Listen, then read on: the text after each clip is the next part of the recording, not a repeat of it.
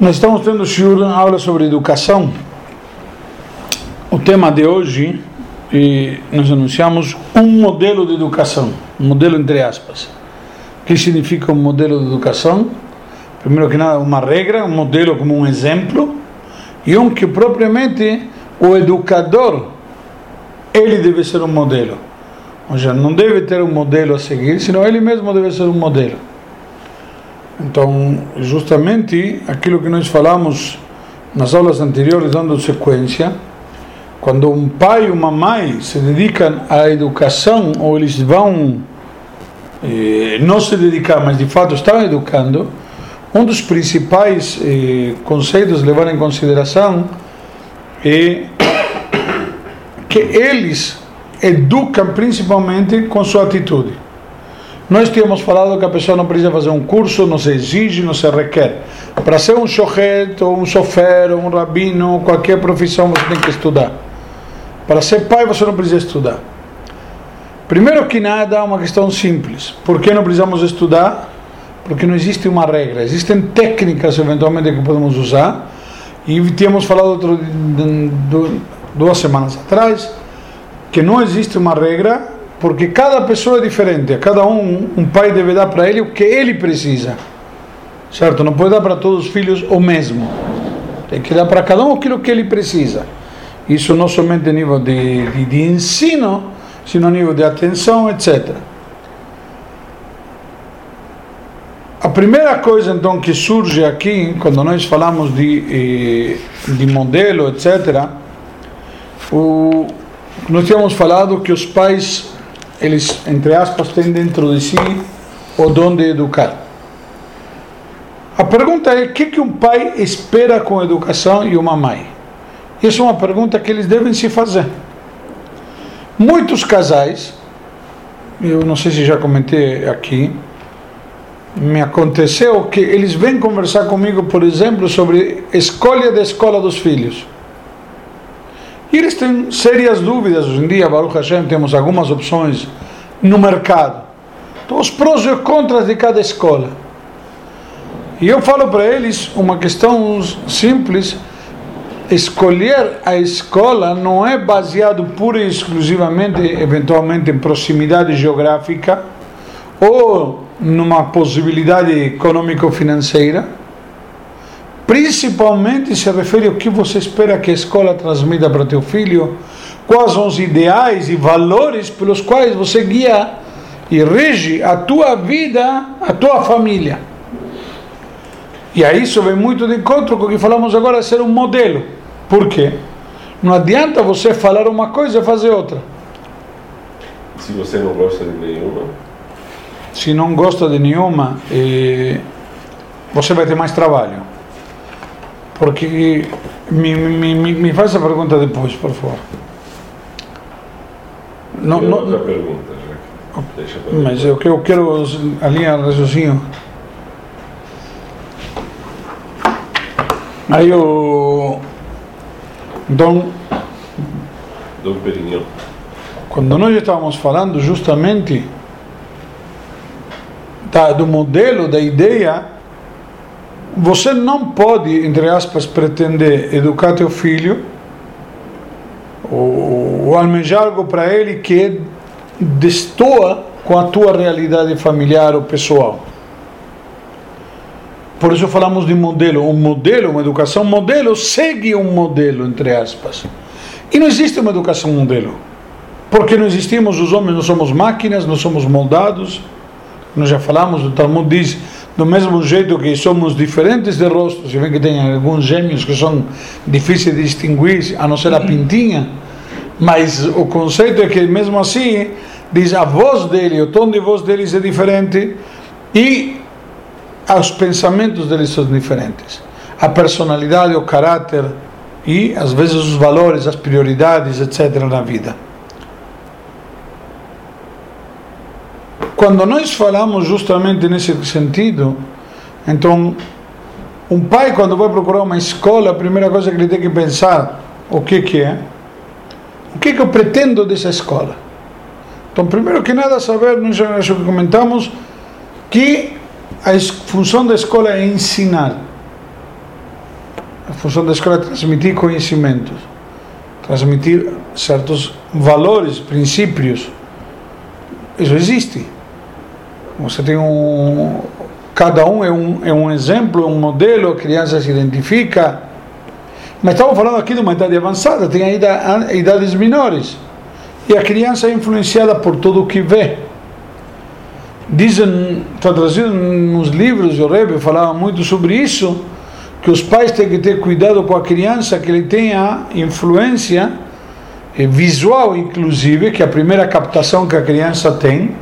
Ele está no, no, no bercinho dela, com o quadro todo, quadro, perdão, o quarto todo decorado, tem um móvel em cima da, do berço e o cobertor com então que seja coisas puras, animais puros. Se for música, já é uma música suave, que já é um ambiente cálido, algo.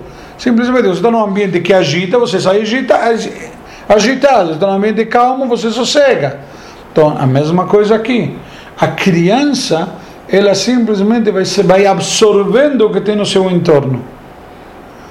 Um exemplo prático, se pergunta por que uma vez ouvi um educador falar, por que que nós vemos que os pais se esforçam na educação religiosa de dar princípios e valores e a criança, ele às vezes se desvia. Então ele falou simples, em casa ele vê uma certa, os livros são todos monótonos. O cara vê um livro de 500 páginas não tem um desenho dentro. É tudo preto e branco. Ele sai lá fora, as revistas, as propagandas, tudo está pisca-pisca, letras holofote, sabe, colorido. Chama atenção, é bonito, etc na prática, a gente também tem que, às vezes, utilizar e se valer dessas técnicas e recursos para a educação.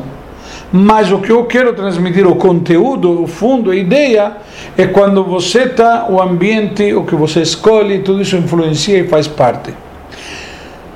Não adianta o pai querer que seu filho, entre aspas, seja diferente do que ele mostra. Muitas vezes. Não adianta dizer para o filho. Exemplo prático que sempre a gente fala que é uma regra falar sobre falar palavrão. E ele está no trânsito, está em qualquer situação onde ele se altera e ele solta o palavrão. Ah não, filho, mas você não pode.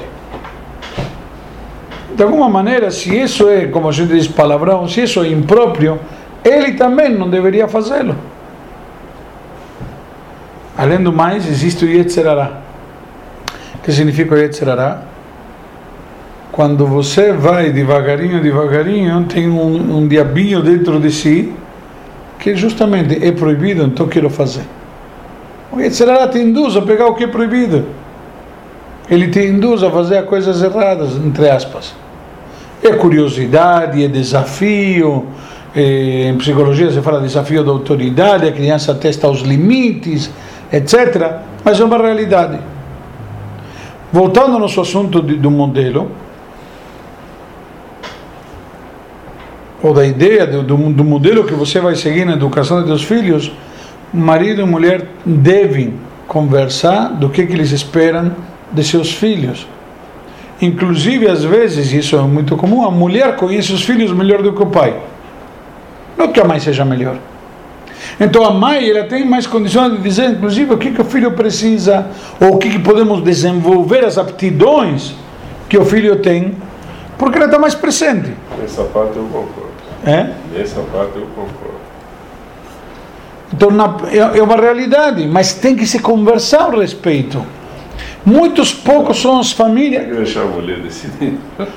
Não, mas. Eh... Porque se ela errar, a culpa é dela, né? mas o, o, conce, o conceito é justamente levar em consideração que a educação tem que ser planejada. Quando você constrói um prédio, você planeja o que você vai fazer. Quando você constrói uma pessoa, como a gente diz, constrói um lar, uma família, também. Nada se desvirtua de uma hora para outra. Você deixou de dar atenção, de cuidado e sai do caminho. Uma árvore que se entorta. Mas não tem regra, isso. Assim, não, não é a regra, não é entendeu? Uma, é mas uma, assim, o que você está falando é o que provavelmente acontece com a maioria das pessoas. Mas não há regra. De que, de, desculpa, né? De que não conversa a respeito? Você, quer dizer, você faz uma aposta, a melhor aposta, se cuida o melhor possível e espera que dê certo. Não tem garantia nenhuma. zero. Concordo contigo. Concordo contigo e vamos chegar lá. Calma. Zero, Concordo, concordo contigo e vamos chegar lá. Porém, eu vou já te, duas coisas te, te comentar. Primeiro, existe a aposta louca, existe a aposta onde você avalia as possibilidades, eventualmente. Depende de que tipo de aposta estamos falando, você pode analisar as variáveis, etc. Numa corrida, eventualmente, um motorista que está mais experiente em dirigir com chuva está prestes a chover. Isso na Fórmula 1 tem o cara troca de pneus, depende, etc. Não sou versado na matéria, mas a gente ouve que existe esse conceito. O outro exemplo, vai nos cavalos. Tem um pangaré e tem um cavalo que é treinado, etc. É diferente. Obviamente você tem que tentar, não, ninguém está garantido. O cavalo mais treinado e mais hábil e capacitado e apto pode ter um infarto no meio da corrida. Sei lá o. Não, ou cair no antidoping, não sei o conceito que você tem que tentar analisar as variáveis e analisar as coisas, não simplesmente fazer uma aposta. Vou na roleta e jogo a ficha. É isso que eu quero dizer. Entendi. Isso, isso Por outro lado, se você impõe muitas regras, a probabilidade de aparecer o teu Yetzirah é, aumenta exponencialmente.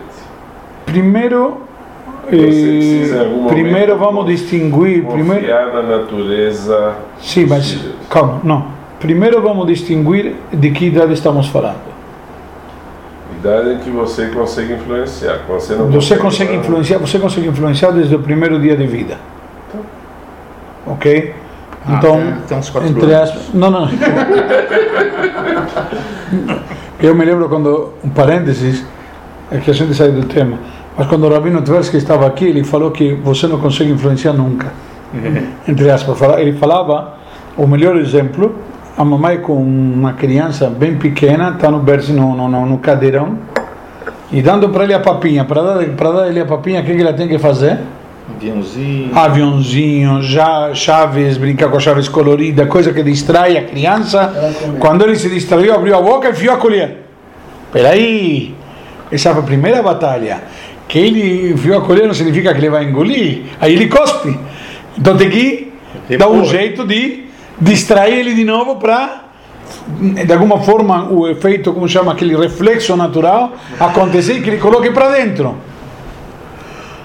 Aí a mãe fica assim meia hora. De repente, lógico, tudo de plástico, toca o telefone, a mãe deixa o pratinho lá no cadeirão com a, com, com a colher, e a mulher sai de perto e vai atender o telefone. Estamos falando, é, exemplo que não tem telefone sem fio, e não é o celular que tocou. Ela vai até a cozinha, atende o telefone, quando volta, o que, que ela encontra a cena? A criança toda manchada de comida, o prato no chão, tudo cabeça. ou na cabeça. O que que aconteceu? A criança, como ele explicou, ela quer comer, ela precisa se alimentar, só que ela está dizendo: eu vou comer quando eu quiser. Ah, você quer me dar de comer? Então me, me distrai, brinca comigo. Então aí eu vou comer.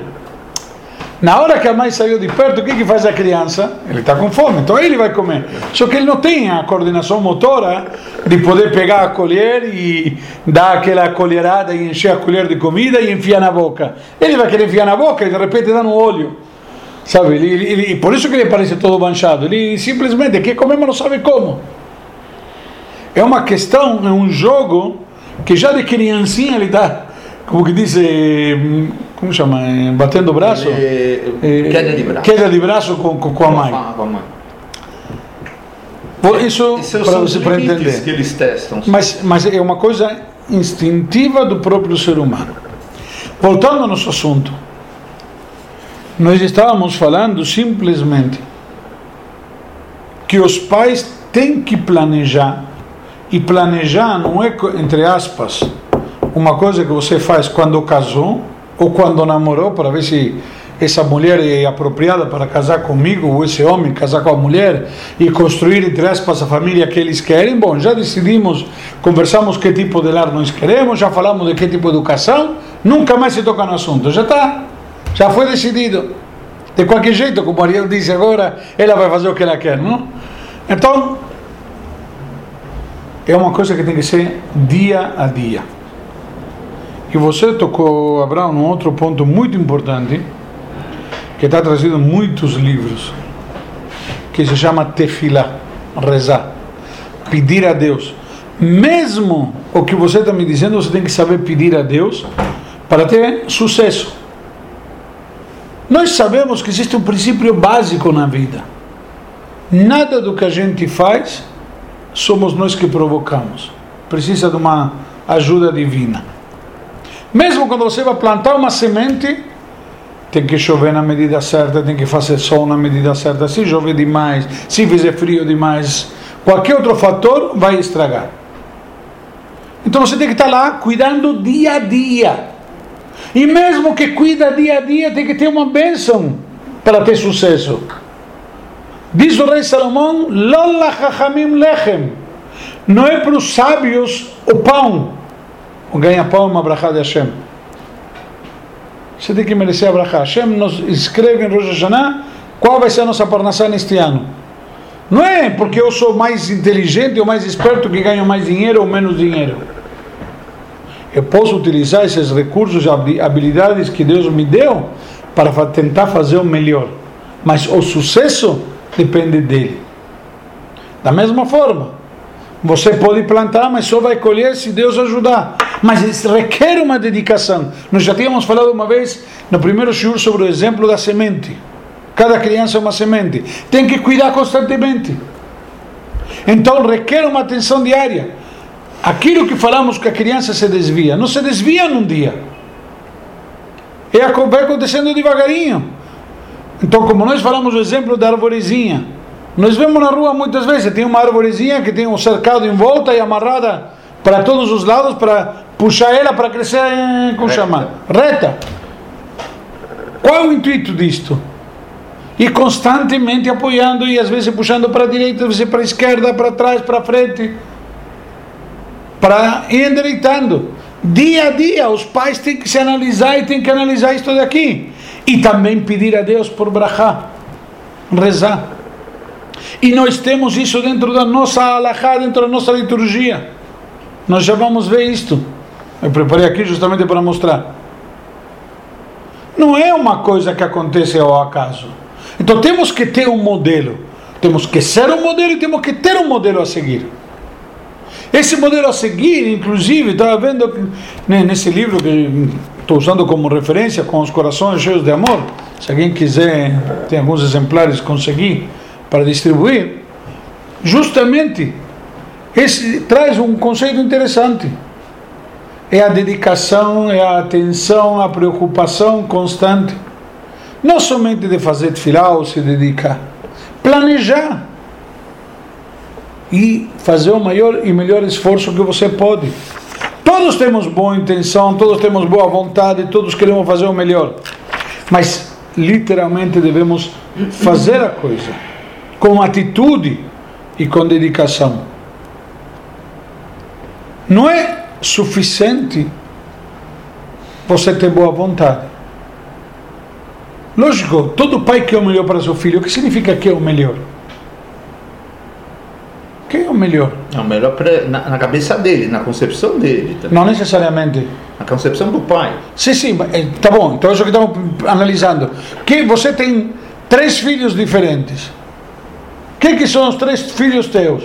Bom, primeiro dois homens e uma mulher. Então já temos uma diferença entre homem e mulher. Você não vai querer que teu filho se vista que nem tua filha, não? Acredito. Então já temos uma diferença. Na prática, cada filho é diferente. Então o melhor para cada um é diferente também. Porque eles são diferentes. Mas isso o pai tem que saber fazer isso. Mas mas o que, que significa o melhor? Isso que eu quero levar ao pensamento. Eu não quero dar resposta porque não existe uma resposta. Por isso que não existe, existem livros de técnicas de ajuda e tudo mais. Mas não existe um segredo, não existe uma, não é uma ciência exata. que você vai Precisa literalmente. só. Precisa abraçar, mas dedicação também. Eu estava ontem, ontem, falando com uma mulher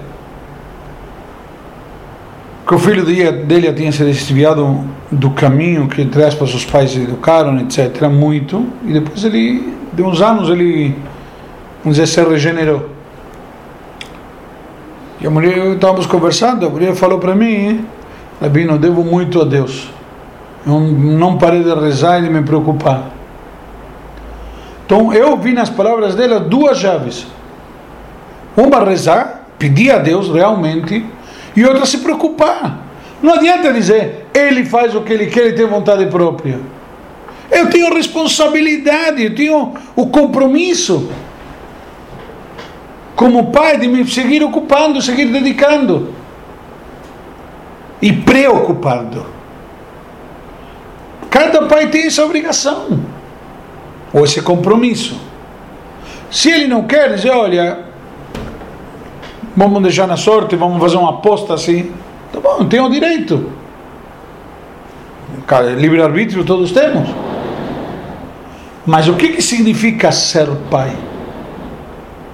Ser pai é uma questão que está atrelada, desculpa, a um ato biológico? Filho é só fruto de uns momentos de intimidade num casal? Então são perguntas que um casal deve se fazer assim mesmo. E quando ele fala disso, eu quero o melhor para meu filho. Muitas vezes, muitos pais, e isso acontece, eles dizem que querem o melhor para o filho, mas não querem o melhor para o filho, querem o melhor para eles. Eles querem o filho, usar o filho como, como chama? Como meu cartão de visita, tá vendo? Meu filho é o melhor. Meu filho é o melhor eh, atleta, o melhor desportista, o melhor da classe. Mas é isso que o filho precisa? Isso é o melhor filho? Muitas vezes o pai, ao contrário, exige do filho as coisas que não são para o filho, são para ele mesmo. Normalmente E os deve- filhos são o reflexo dos pais. Né? Não necessariamente. Não, não, sim. Não termos, necessariamente. Por exemplo, numa família que, sei lá, pessoas totalmente superficiais, a tendência do filho é também ser assim. Não necessariamente. Ah, o cara Eu vou ser um gênio. Eu vou te dizer uma coisa. A mãe é uma socialite. Pode ser, perdão. Ele pode ser um gênio, só não aproveitar eventualmente a capacidade que ele tem. É, Assim, a tendência Mas, é ele. perdão, Você a- viu aquele tal do Wake Batista, viu no que, que saiu o filho dele. Mas não vou entrar no mérito da questão, Não, não, porque são tipo outros assim, valores, outras, outro tipo de sociedade. Não, mas eu estou falando em geral, sociedade em geral. Sim, a educação em geral. Ok, mas, mas isso, ele foi educado? Ou se educou sozinho? Foi educado pelos pais ou pelo babá, etc e tal? Qual era o role model dele? Eu entendo o contrário. Entende? Não quero falar nem do pai nem da mãe, mas é uma futilidade às vezes. se matar. Ah, Como? Tem filhos que ficaram religiosos os pais querem se matar. Sim? Sim? Sim? Ou querem matar o rabino que influenciou os filhos para ficar religiosos? Exatamente. Sim? Você está com ameaça de alguma coisa. Eu já, eu já, fui, eu já fui proibido de muita coisa. Mas não é. Isso, isso é uma aula numa sessão de terapia. Mas uma questão real. Uma questão real deve se dedicar constantemente. Não tem um dia de folga. Não tem um dia de sossego. Quando você é pai. E é um compromisso. Então, de novo, o que é o modelo a seguir? E o bom coração, a boa vontade, mas você ser um modelo também. Você, como pai, ser o modelo ideal para teu filho. Simples. Se você é um pai que está preocupado com futilidades, não adianta querer que teu filho seja, entre aspas, eh, muito diferente. Você está educando teu filho. Quando você viaja, você foi alguma vez a um museu? Você, quando viaja, você vai somente curtir lazer? Então, depois do dia de manhã, quero. Ah, não, mas eu quero que meu filho seja uma pessoa que lê. Você quer que teu filho leia? que Não ler. adianta comprar livros. Tem que ler. Você tem que dar um exemplo de ler. Aí depois que você educou teu filho 25 anos, você tem que achar alguém para ele que seja educado da mesma maneira. Aí, aí são outros 500. Errou mais ainda. Aí, aí são outros 500. Isso é um tema a parte, mas estamos falando, quando você me fala que teu filho chegou nos 25 anos, de alguma maneira ele já está formado como pessoa. Já tem um caráter formado por via de regras, 25 anos já, já tem um caráter. Alguns antes, alguns depois, mas por via de regra é isso. A educação, a formação você já deu. Os valores você já transmitiu. Não necessariamente que ele aprendeu ou queira segui-los. E aqui entramos num outro ponto importante. Eu sempre costumo dizer, nós estudamos na Torá uma famosa passagem, quando chega o momento de Moshe procurar um sucessor para ele, para o povo de Israel, certo? E Deus dá para Moshe para pegar Yeshua. Não é o filho de Moshe, ou qualquer um dos filhos de Moshe. Não era nem o sobrinho. Nem os sobrinhos.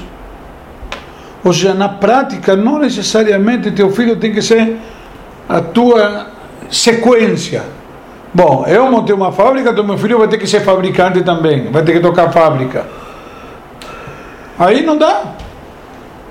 É simples. Mas acontece muito, os pais. Ah, meu filho vai tocar fábrica comigo. Aí depois a fábrica não dá certo, o filho está com 45 anos e não sabe o que fazer da vida. Porque a fábrica falhou, mas o filho foi. Não era, como chamar, veia dele. Mas na nossa sociedade recente foi o contrário, né? Os pais tinham um comércio e queriam que os filhos formassem médicos e engenheiros. E as Muitas fábricas vezes- ficaram sem. Muito, sem sim, aí, coloca, aí, compra, aí É. coloca um CEO, etc. Mas o, a- exatamente, mas você faz, você não cria um, fi, um filho para a fábrica, você pode fazer uma fábrica para o filho, Ah, contrário. entendeu? Que é diferente. Mas o conceito aí é diferente. Quando você cria teu filho como profissional liberal, você falou médico, etc. Você escolheu para ele, muitas vezes. Muitos pais, eu sempre conto a, brincadeira da, da vovó que vai com as crianças, tem dois filhinhos, dois netinhos Ah. no carrinho, no parque. Aí pergunta para ela: Oi, como é o nome deles? Qual, médico ou advogado? Ela está ela tá decidindo o que eles vão ser na vida, de alguma forma, está condicionando. Que nem o Ariel falou, o menino que estudar na yeshiva e tudo mais, não, ele tem que ir numa escola porque tem que ser profissional. Ele tem que ter uma profissão. Não está escrito que isso é uma profissão. Isso vai determinar o caráter e a personalidade dele? De jeito e maneira. Você vai numa faculdade, isso é um erro na sociedade hoje em dia. Vai na faculdade porque faz parte do sistema. Tem que ir na faculdade porque é lá onde você vai adquirir os conhecimentos para se dedicar àquilo que você quer. E você quer, é tua capacidade, é teu objetivo. Não, ah não, mas com 12 anos, ou com 11 anos, ou com 14 anos, os pais tiram da, da escola judaica colocam bandeirantes para ele poder ir numa boa faculdade. Seja, Eles já decidiram que ele tem que ir na faculdade. Ele tem que ir na faculdade. E numa boa. Ele vai ser um bom médico, eventualmente, um bom profissional, principalmente se ele vai gostar do que ele está fazendo. Independentemente de onde se formou. Se ele estudar numa faculdade de renome ou não. Ele pode ser o pior aluno da faculdade de renome ou o melhor aluno numa faculdade de não tanto renome. Agora, de quem depende? De ele, de seu esforço, da sua capacitação. Ou ele pode passar de sorte, colar nas provas, será? E não significa que vai ser um bom profissional. A sua capacitação não necessariamente vai, inclusive, condicionar sua dedicação ou sucesso. Mas, lamentavelmente, na sociedade que vivemos, os valores são diferentes. Por isso que na Torá, e nós vamos aula de educação baseada na Torá, a Torá fala muito importante sobre um conceito que chama Lefum Tzara Agra. Diz o Pirkei Avot, conforme o esforço e a recompensa. Vamos prestar atenção a essa frase. Na sociedade que nós vivemos, nós avaliamos e recompensamos o resultado, não o esforço. O jovem tirou 10 na prova, poxa, entrou na faculdade, ganha carro. Talvez entrou numa faculdade sem vergonha, ou talvez ele colou na prova, talvez ele não teve um mérito especial. Não que não exista caso, pelo amor de Deus. Agora, se ele se esforçou, realmente estudou, e na hora ficou nervoso e não conseguiu entrar, ou alguma coisa assim, ele não vai ganhar o carro. nós devemos saber recompensar o esforço e a dedicação. Lógico que somos seres de, alguma maneira materialistas, atrelados a um certo sucesso, onde você vai pagar para o teu funcionário ou o teu vendedor por, por lhe trazer venda. Não adianta, se ele girar o dia inteiro na rua, oferecer produto e não vender, ele não vai trazer resultado. Você contratou ele para trazer resultado. Mas Deus nesta vida não nos avalia desta maneira, Baruch Hashem. Nós devemos ser bons e tentar fazer o melhor, independentemente do resultado, porque o resultado muitas vezes não depende de nós. Aí que entra a parte da tefilá, da oração, da brachá, da bênção. Nós devemos tentar fazer o nosso melhor. Não podemos ser relapsos, mas devemos tentar e nos esforçar. Meritocracia com tefilá.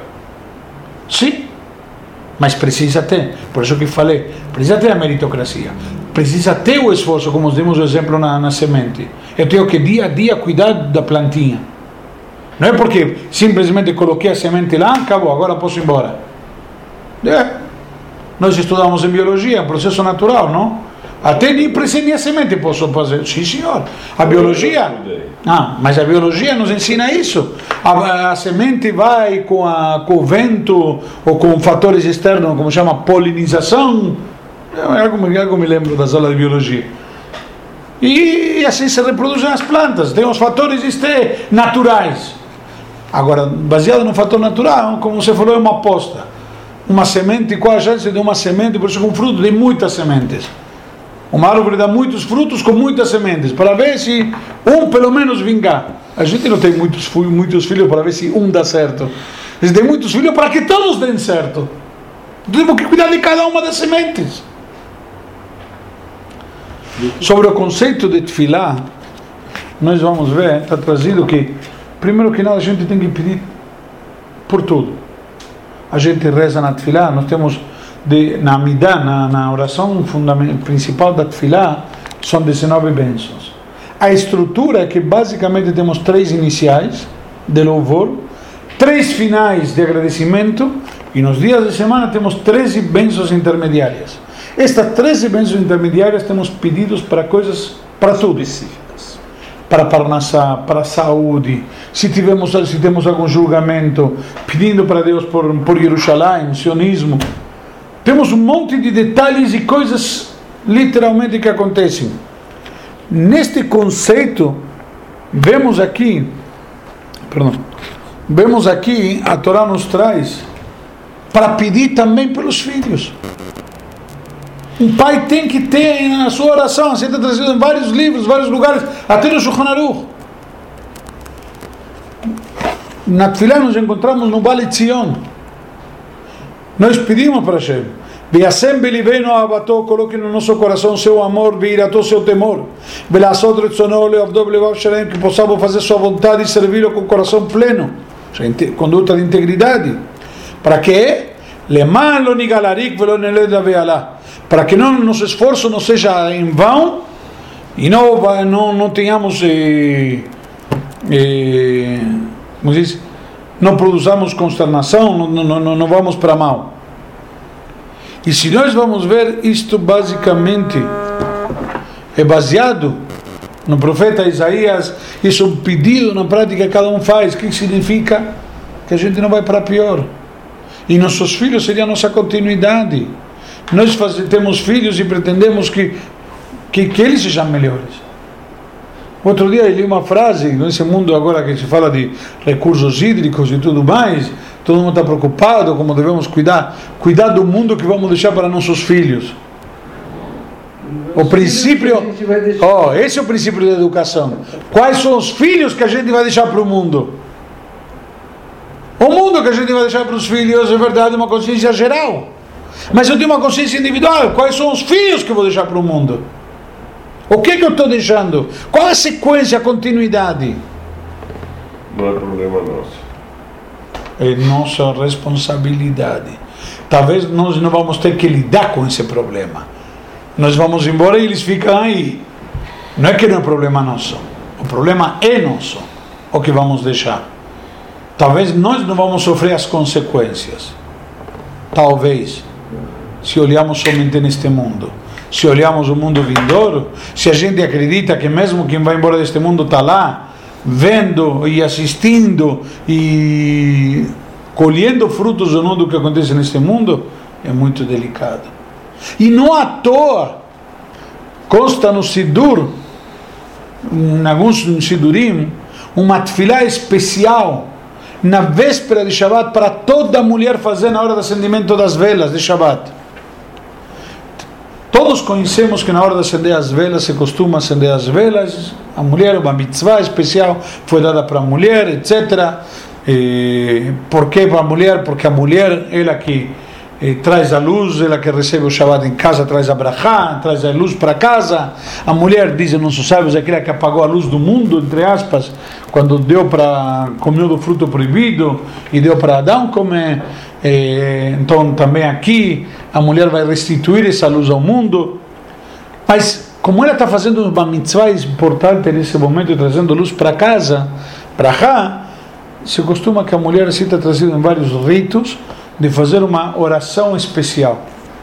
Eu vou ler na oração, ela diz o seguinte: Seja a tua vontade, Hashem, nosso Deus e Deus de meus antepassados, que te mostres favoráveis, favorável a mim, meu marido, meus filhos, minhas filhas, meu pai, minha mãe e todos os meus familiares, e concede-nos a nós e a todo Israel. Sogros também.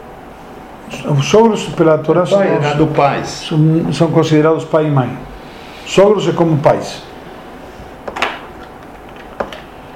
E concede-nos a nós e todo Israel uma vida boa e longa. Recorda de nós com uma lembrança boa e com bênção.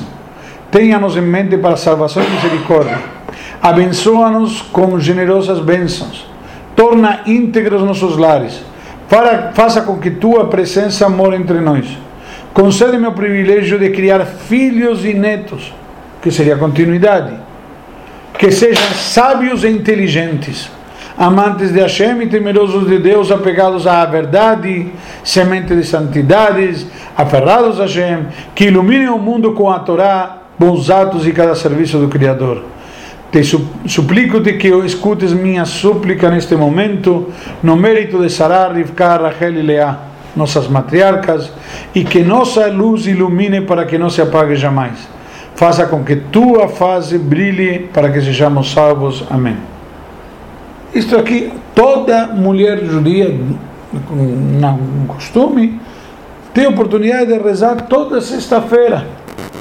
Nós temos a filá, no quando falamos Shema Koleino. Deus ouve a nossa voz. Pedir para os nossos filhos. O Mishnah Brura traz que o pai tem que rezar pelos seus filhos de forma tal que chegue a hora que a, a bênção, o pedido seja, como chama, seja eh, fluente na sua língua, na sua boca. Simplesmente pedir pela educação, pedir como, a, como disse o Ariel agora há pouco, pelo, pelo Shidur. Certo, a gente se, às vezes diz, diz o pessoal, a gente se mata educando uma filha e vem um sem vergonha aí e leva então vem uma sem vergonha também. não, não, é, é, é que estou falando, é que, é, é que estou repetindo o que teu sogro me falou. Gostou disso, né? Então, na prática, a gente deve levar em consideração isto daqui. Agora, você está falando sobre casamento, tá, estamos quase no Posso final. fazer Sim, não, não, eu, sim, vamos, vai poder fazer, vai poder fazer. Só quero terminar com ele e aí passamos às perguntas tuas. Você falou sobre o casamento antes, é um ponto interessante. Existem duas formas. Existe o pai que procura a esposa para o filho, como vemos na Torá, que Isaac procurava, preocupado, mandou buscar uma esposa para Jacob, para Jacob. Abraão preocupado, mandou buscar uma esposa para Isaac. Nós vemos simplesmente despreocupados com a esposa. Simplesmente Moshe, a Torá nos conta como ele encontrou Tziporá, certo? vemos simplesmente os valores pelos quais o marido procura uma mulher. O Talmud nos traz, inclusive de diversos tipos de mulheres, quando não fala no final do tratado de Ta'anit, nos conta como que as mulheres, inclusive que as mulheres feias, quando fala de Tu Be'av, o dia de aspas do namorado, da paquera, não sei como chamá-lo, mas naquela data, justamente que as mulheres feias diziam: Olha a mulher com, com os valores que ela tem. Por quê? Porque a mulher é a base do lar. Então, olha os valores que ela tem, não se importa com a beleza física dela. Então, isso é um valor e um conceito importante levar em consideração. Um era sobre a escola, se você não está, não se identifica plenamente com a escola, número um. E número Então, deixa eu te responder isso. Tá. O- a pergunta é sobre não se identifica o que se identifica. E quando ele, ele entre aspas, Ah, vou levar eu vou, escola. não- Essa aqui não bate, essa não bate, não bate, não bate. entre aspas, tem seis escolas, vamos dizer, judaicas, e nenhuma delas está sétima. Nenhuma, nenhuma delas está de acordo com o que ele espera da escola. Ele espera, ele tem uma expectativa da escola. E a escola, na prática, Sobre o então, ambiente de cultura Eu queria- ou religioso? eh, com as expectativas, não interessa o que ele procura. É uma. Não interessa o que ele procura. O que ele procura não está encontrando. Então, aí a gente procura, entre aspas, o menos pior. O que, que significa o menos pior? Você tem que procurar, minha, minha opinião, os valores necessários que você espera que a escola transmita e, eventualmente, o que você não tiver, você produz em casa. Exemplo prático. Tem muitos rabinos que moram em cidades afastadas, onde lá eles não têm o acesso a escolas de acordo com os valores que eles gostariam. Por exemplo, exemplo prático.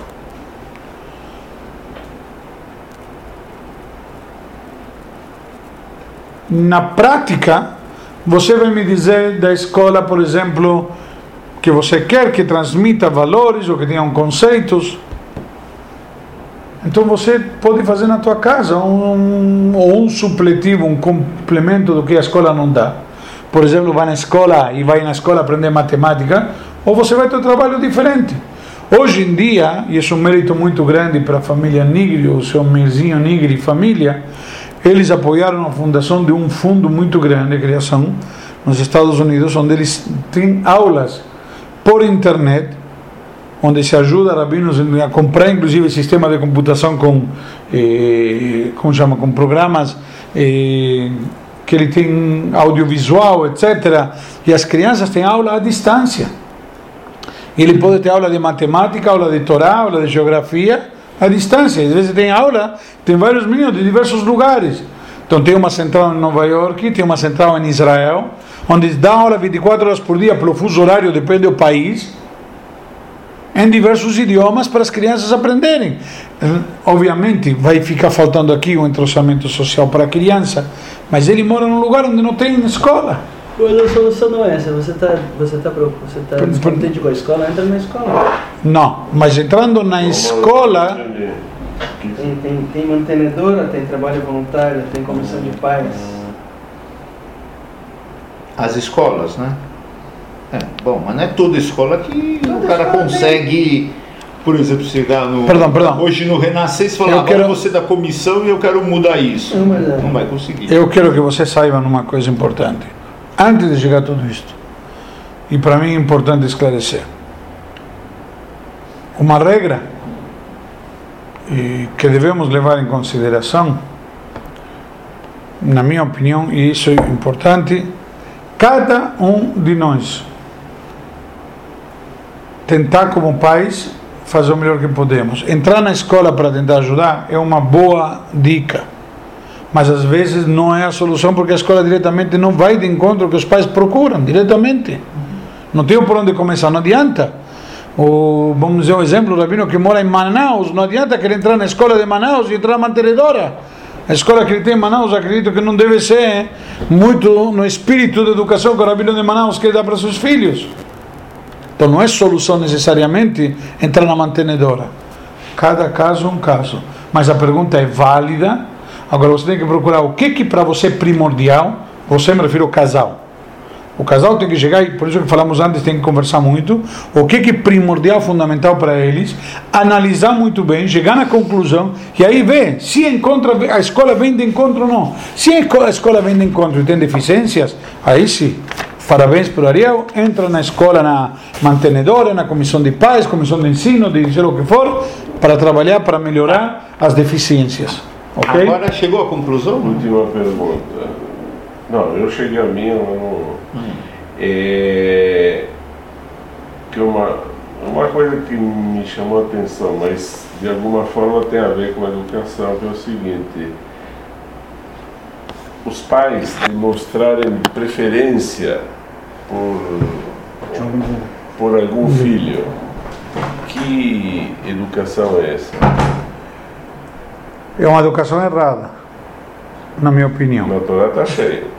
Não está cheia. A Torá nos conta às vezes eh, o exemplo de Yosef. Nossos sábios questionam se Jacob não fez errado, porque quando ele dá um favoritismo a Yosef, entre aspas, eh, e existe na prática muitas vezes um erro natural do ser humano. De alguma maneira privilegiar, por assim dizer, o filho que é, é melhor filho. Mas também, para, calma, calma, paralelamente também. Estou me referindo a criar diferenças de tratamento. Eu estou te falando disso. É. Eu vou te dar um exemplo, já vou chegar lá. Existe também os pais que, ao contrário, terminam privilegiando o pior filho e protelando o bom filho. Que significa? É comum, eles se dedicam Muitas vezes. Ou tem um filho que é tranqueira, tem um filho que é estudioso. Deus me livre de falar com um filho tranqueira, mas.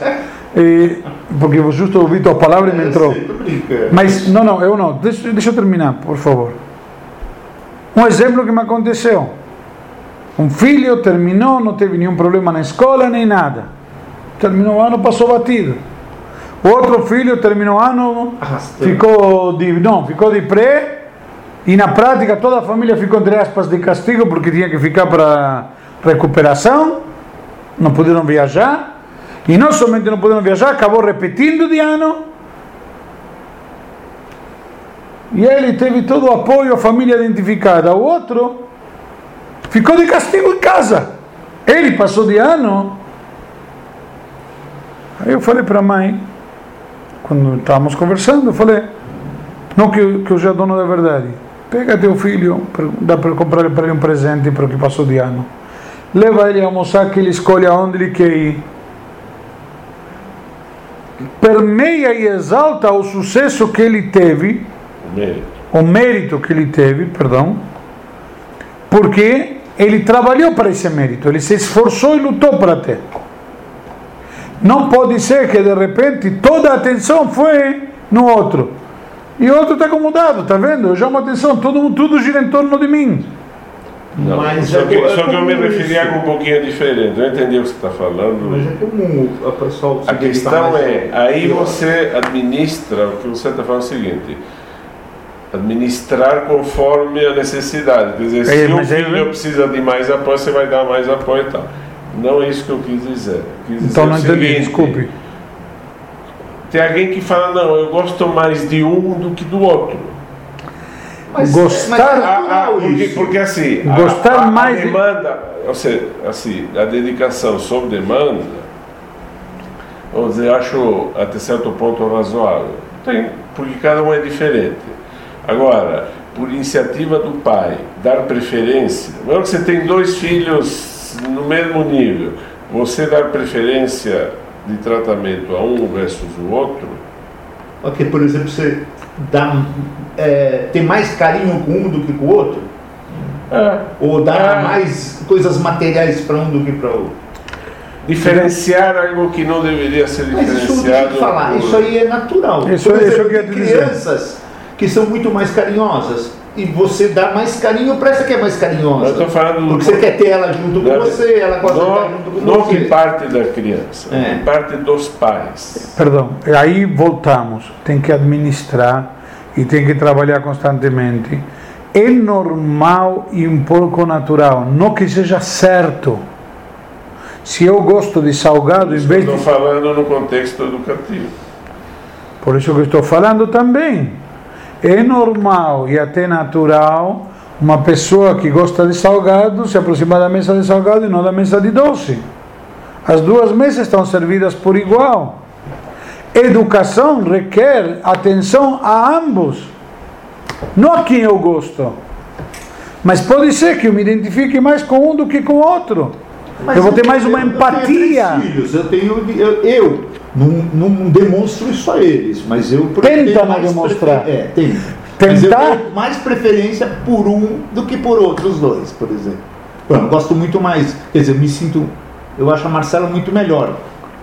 É outra Mas ele- personalidade, porque Entendeu? talvez mulher é mais chegada com o pai É. do que o filho. O se filho é... mais é uma coisa.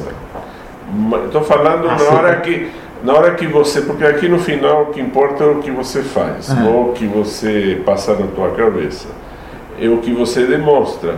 Que na hora que você está sendo um modelo de educação Ah, para tá. os teus Bom, filhos já e você cria. É a mesma coisa o cara que bate na mulher esperar que o filho não aprenda alguns truques nesse sentido e repita depois.